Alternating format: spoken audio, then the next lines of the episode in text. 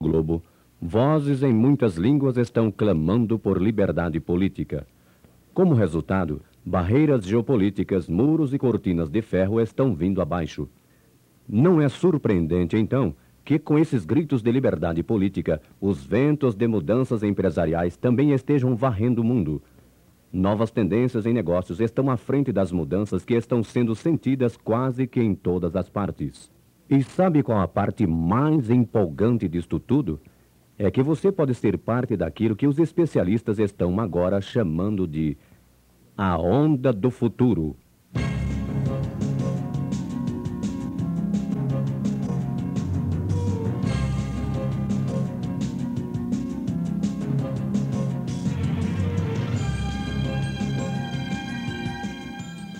Alô, aqui é o Ty Boyd e vou estar falando com você nos próximos minutos sobre essas tendências quentes de negócios e o empolgante e rentável papel que você poderá ter neste redemoinho econômico.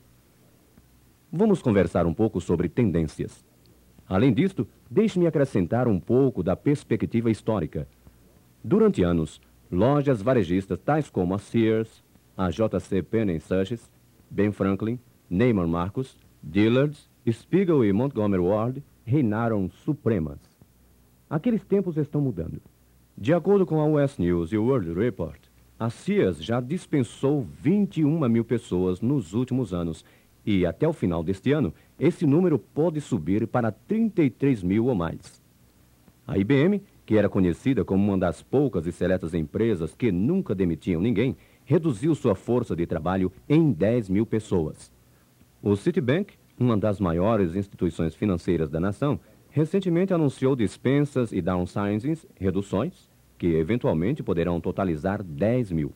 Outros líderes maiores fecharam seus negócios totalmente.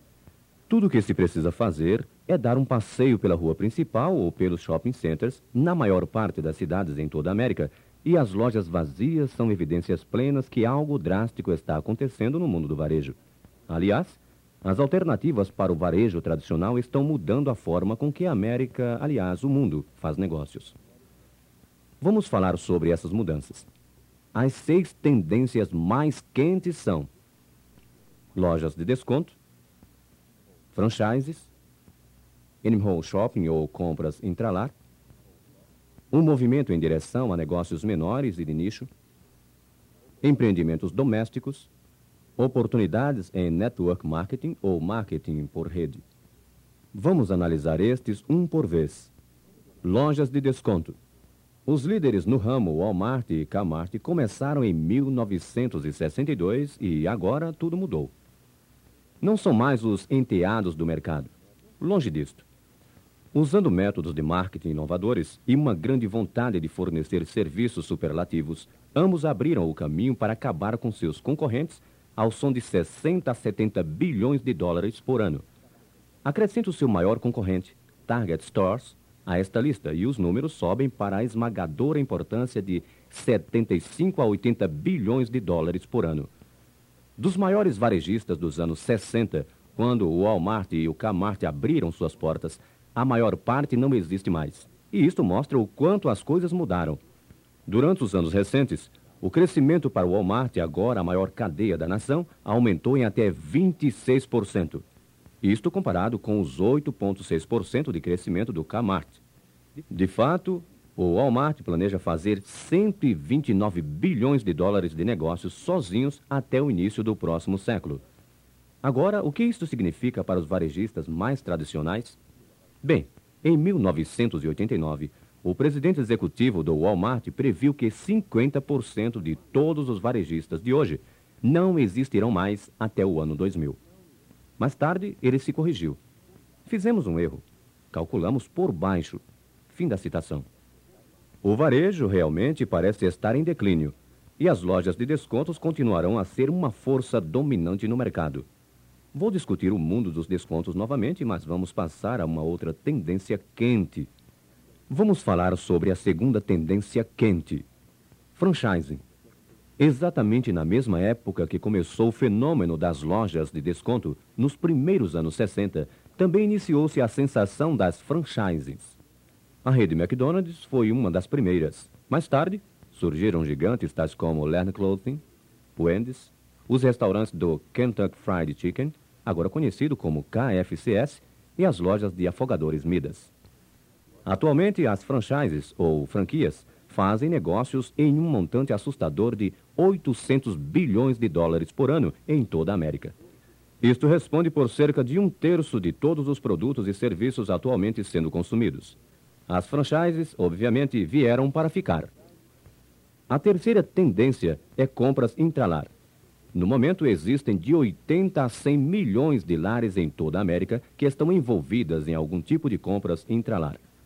Compras intralar já respondem por 171 bilhões de dólares em vendas, o que representa 27% de todas as vendas a varejo. As compras intralar serão o próximo lance, o próximo movimento em compras. Até mesmo as vendas por catálogo estão em declínio devido ao impacto das compras intralar. A quarta tendência quente é um movimento em direção a negócios menores, de nicho, de mercado. A maioria dos novos empregos criados nos Estados Unidos estão agora sendo criados por pequenas empresas com menos de 25 empregados. Até o ano 2000, 85% dos americanos estarão trabalhando em empresas com 200 ou menos empregados. Essas pequenas empresas estão surgindo virtualmente em cada esquina das comunidades americanas. Uma outra tendência maior são os empreendimentos domésticos. 28% da população americana já tem um negócio em seu lar. Isto representa quase 34 milhões de empresas em lares, um aumento de 8% comparado com o ano passado. Agora, como se isto não fosse suficientemente surpreendente, espera-se que o número de negócios em casa exploda para 50% nos próximos 10 anos. Dificilmente uma ideia nova, esta forma de fazer negócios era, antigamente, conhecido como o ramo do bangalô. Isto era derivado de um velho termo europeu que descrevia trabalho feito em casa. Bem, os mais conhecidos negócios do ramo do bangalô floresceram nos Alpes suíços, onde o povo montanhês, isolados do mundo pela neve e o gelo, produziam peças para os mundialmente famosos relógios suíços. Mais recentemente, o ramo do bangalô se tornou sinônimo de negócios do lar, ou trabalhos assentados, ou trabalhar em casa. Desnecessário dizer que os negócios do lar surgiram com força total. Antes da Revolução Industrial, a maioria das pessoas trabalhavam em redor de suas próprias casas, em agricultura, em ofícios. Mas a Revolução Industrial trouxe as pessoas para as cidades em busca de uma vida melhor. E hoje, há uma contra-revolução. Os filhos e netos daqueles que buscaram empregos em fábricas estão questionando não somente o valor de se trabalhar longe de casa, mas estão, de fato, deixando seus locais de trabalho para começar negócios feitos em seus lares. Quão grande poderá se tornar este movimento? Você está sentado?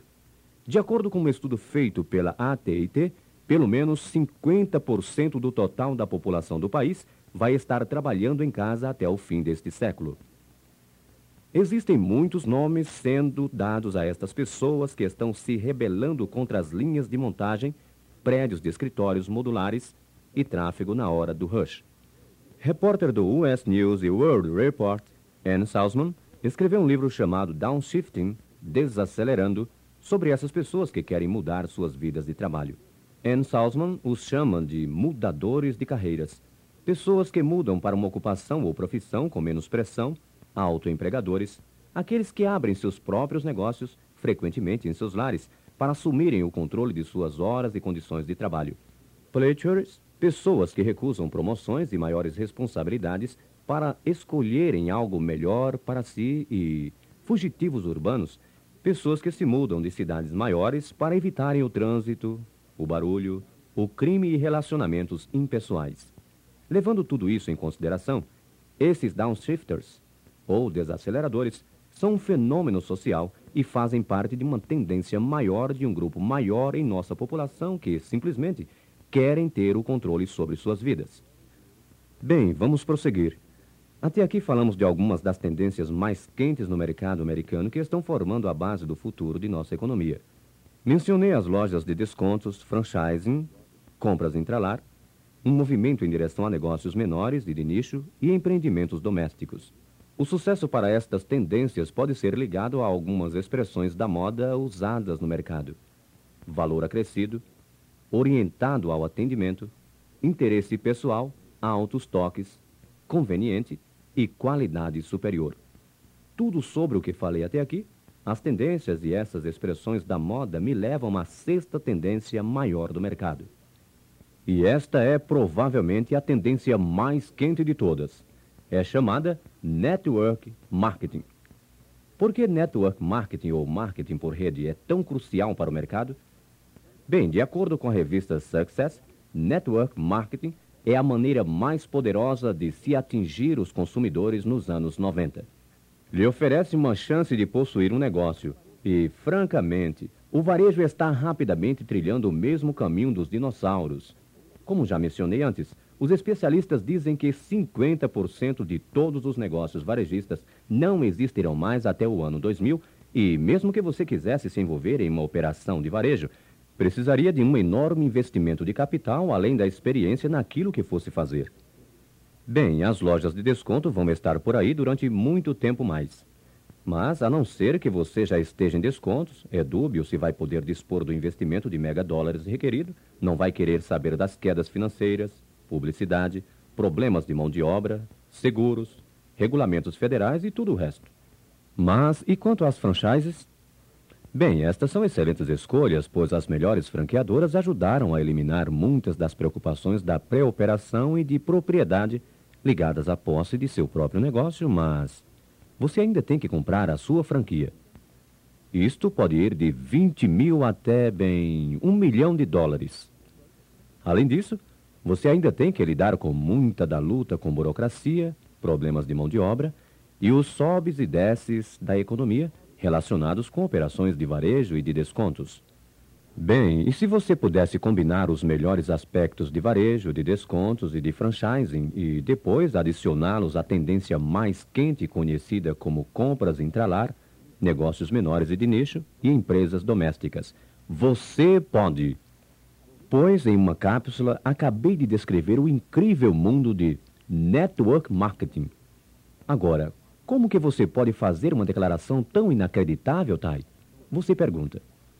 Bem, de acordo com um artigo intitulado Agarre o Futuro, da revista Success, até o ano 2000, uma em cada dois lares das 80 milhões de residências na América estará envolvido em algum tipo de network marketing.